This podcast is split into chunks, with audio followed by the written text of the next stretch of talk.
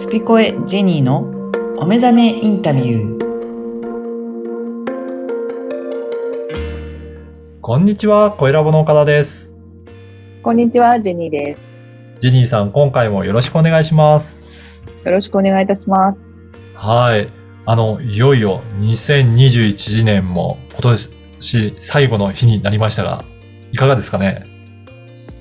もう、最後になってしまいましたね。はい。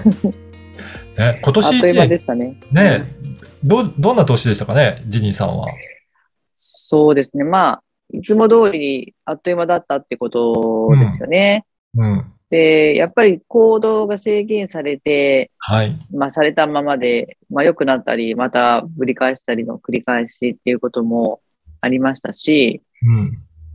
まあ、その中で、えー考え方っていうのはどんどんどんどん変わっていかざるを得ないという環境にいたのかなっていうはい。ところ。まあ、あとは、まあ、こういう、まあ、不自由な状況でさえ、やっぱりこう、楽しいっていうものを見つけるのも人間の、あの、能力だと思うので、はい。まあ、そういう部分も、あの、垣間見れたっていうところはありますけれど、うん。うん。岡田さんはどうですか？そうですね。今年はですね、本当に、また、あの、声ラボとしても、かなりいろいろ動いてきて、まあ、どんどんどんどん、あの、移り変わってるのを肌で感じながら、どんどん、うんなんか新しい番組も増えてきて、ワクワクしながら、うん。あの、変化を感じていった一年だったなというふうに思いますね。私は岡田さんとね、こう、月に1回なんですけど、こういう場を持はいたせていただいて、見て、えっとね、あの、そばで見てますけれども、はい。なんか岡田さんはね、なんかすごく波に乗ってる感じします。ああ、なんかおかげさまで、なんかこの時代が、なんかすごくいい感じで流れてきてるのに乗れてるような感じもしますですよね。はい。ね、風、風の時代っていうぐらいなので、風の時代はやっぱりコミュニケーションだったり、うん。発信とか、うん。その言葉っていうものとか、あとは映像もそうですけれども、はい。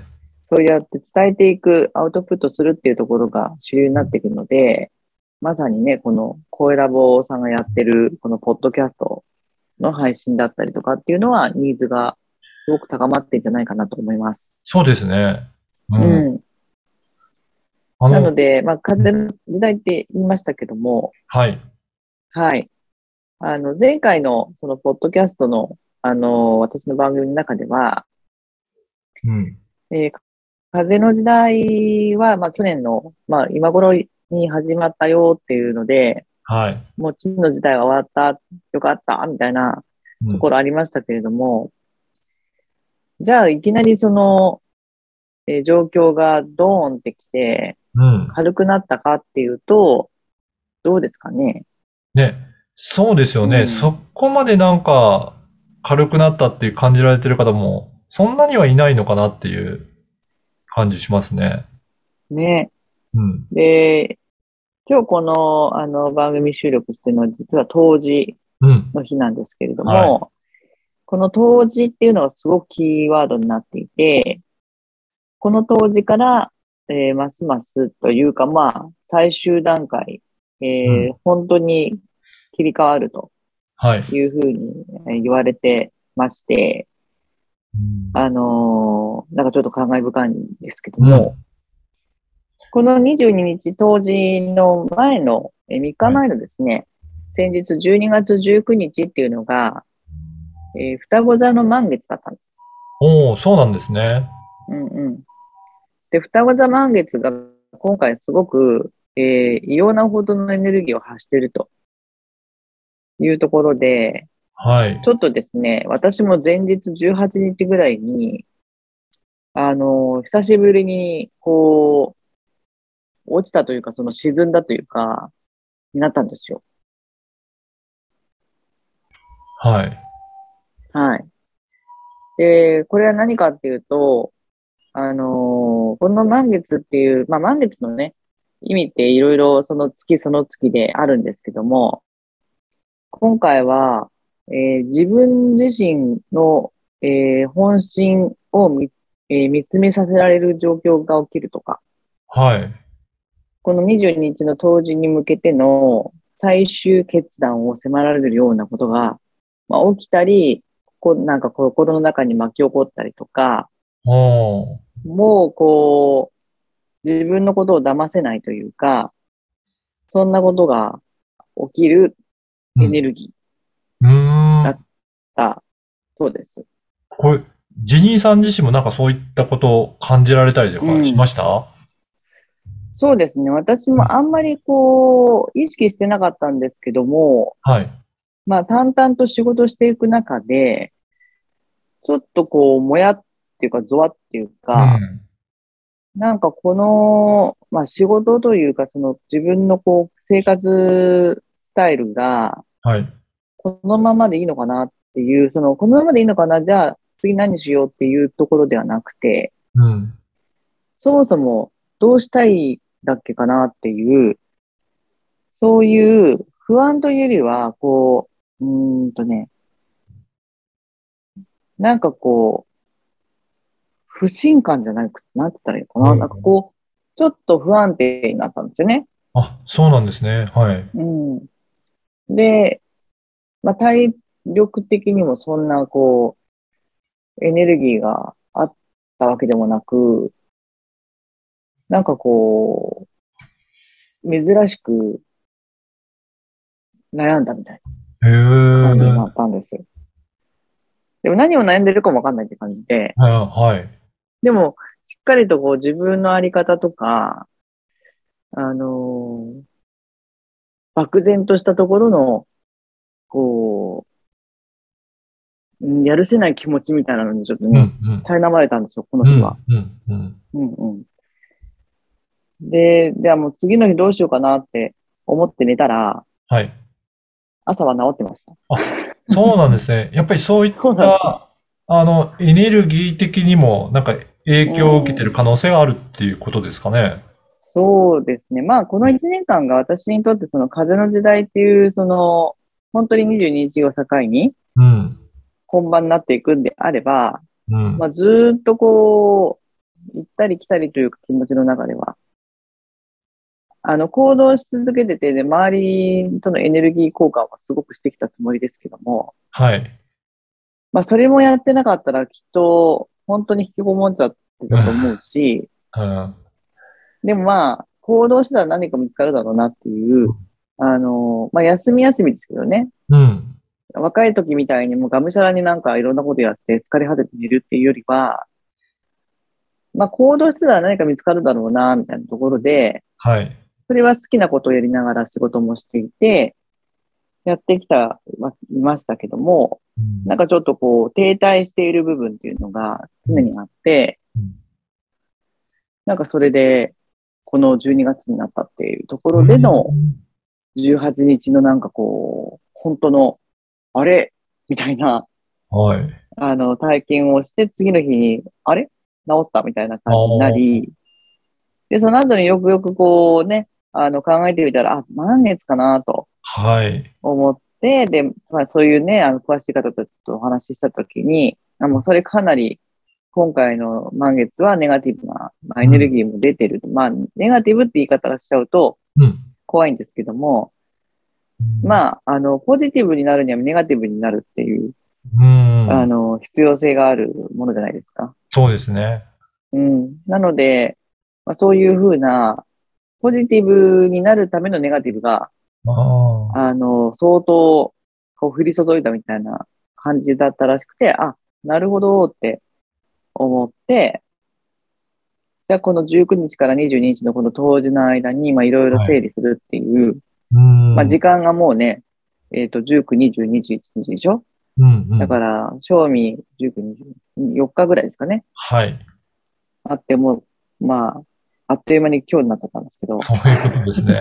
へえそうあのーまさにね、そこの時期を過ぎて、まあ今年末で配信日に迎えてるんですけど、そそうすると2022年ですね。には、うんうんじゃあどういうふうになっていくとか、どんな感じを、えージニーさんは、あのー想定していらっしゃるでしょうかね？そうですね、あのースピリチュアルっていうところの、うん。部分をもうちょっと寛大に受け入れるっていうか、はい。どうしてもと定義とか言葉っていう方が先に発してしまうところで、うん。ちょっとこう、既成概念みたいなところにとらわれちゃうと思うんですけども、はい。うーん毎日こう生活していく中で、さっきもちょっと触れたあの制限かかっている生活っていうのが、あのね、ちょっと前置きにしながら外出しなきゃいけないとか、はい。みんなとワイワイ話騒げない環境だったりっていうのが、あの、ある中で、で、本来だったらどうしたいかっていう、やっぱ制限かかんないと本心がわからないとかっていう、うん。そういうなんかこう、必要だから起きているし、自分たちがよくよく考えるっていうことを与えられた期間だと思うと、はい。内面をどんどんこう見ていくとうん。いうところで、それがいわゆる自分との対話イコールスピリチュアルの、まあ、に対する、うん、こだわりというかその、関心が高まっているっていうところになったと思うので、はい。来年は本当にまたそこから、えー、もっと素直にそこの部分を、うん。こう、自分でこう探しに行くっていうかね、うん。外ではなくて中にあるんですよね。うん。でも外に行くと、それを見せてくれる人たちがいたり、環境があったりとか、はい。その五感っていうのをどんどんどんどん活性化していけば、自分がこういうの見たらこういう感じをかんあ、こういうふうに考えるんだとか感じるんだっていうようなものも、うん。どんどん出てくるた時に自分の好きなものがわかるとか、そういうふうな、なんか一年の使い方をしていけば、はい。あの、より一層、まあ、楽しくなるというか、うん。もっと安定した精神になれるのかなっていうのは自分でもうん。感じますね。うん。なので、お仕事でもちょっと、うん、スピリチュアルの、あの、部分をより一層出していこうかなとは思ってるんですけどね。はい。うんうん。ありがとうございます。ぜひね、あの、はいこの2021年最後の日なんですけど、あの、リスナーさんにも、ぜひ来うん年こういう風にしたら、なんかいいんじゃないですかっていうような、リスナーさんに向けたメッセージとか、なんかそういったところも最後いただければと思いますが。はい。はい。えっ、と、もう、やはりですね、まあ、何回も私も自分でも言い聞かせてますけどやりたいことをやってみるっていう、うんことですよねこれですね。はい。はい。その、ね、いつどうなるかわかんないっていうう、んその言い方がいいかわかんないんですけども、やっぱり、やりたいことをやりに来てるわけですから、うん。まずやってみて考えるはい。というのを、えー、まあ来年の、もうこの時期だったら来年どうしたいかなって考えて、来その時が一番エネルギー高いと思うんですよ。うんうんうん何しようかなって思うじゃないですか。そうですね。うん。なので、まあ目的とか目標とか、なんかやりたいことのリストみたいなのいっぱい作って、もう最初からそれを全部、うん1日1個か2個はい。クリアしていくような、うん。そんな習慣つけるといいんじゃないかなって思います。いいですね。ぜ私、ひ、うん、私もやります。ね、あの、皆さんもやっていただいて、私もなんか日々そういったチャレンジをしていって、より一層ね、あのーねなんか前に進んでいけたらな、いいなっていうふうに思いますね。そうですね。岡田さんはもうリードしていく方なので、うん、うん。なんかその、なんか皆さんがもやもやっとしてるような考え方っていうのを、あのね、あの、ご自身のインタビューなんなんかでもきっと聞き出されてると思うんですよ。はい。そういうなんか聞き出してあげるっていう人と一緒に組むと確かに。うん。あのそれがね、飲み会とかお茶してなんとなくうだうだって話してるんではなくて、うん、うん。目的を持ってこうちゃんと話す場所っていうのを、あの持てるっていうね、はい。そういう環境だったら、あの、言ってるそばから私こんなこと思ってたんだっていう発見にもなるし、うん、うん。まあ、すっきりすると思うんですよね。そうですね。聞き出してもらうと。はい。なんで、わかりました。来年はですね、皆さんもういっぱい喋りましょね、本当にいろんな人と喋るとそういったアイデアも出てきたりとか、あ、じゃあこれやってみようっていうところもあるので、ぜひぜひう。はい。皆さんもいろいろね。ね、はい。喋って発信いただければと思います。そうですね。それが風の時代だと思います。はい。ありがとうございます。はい。はいじゃあまた、あの、来年もよろしくお願いします。よろしくお願いします。ジンさん、ありがとうございました。ありがとうございました。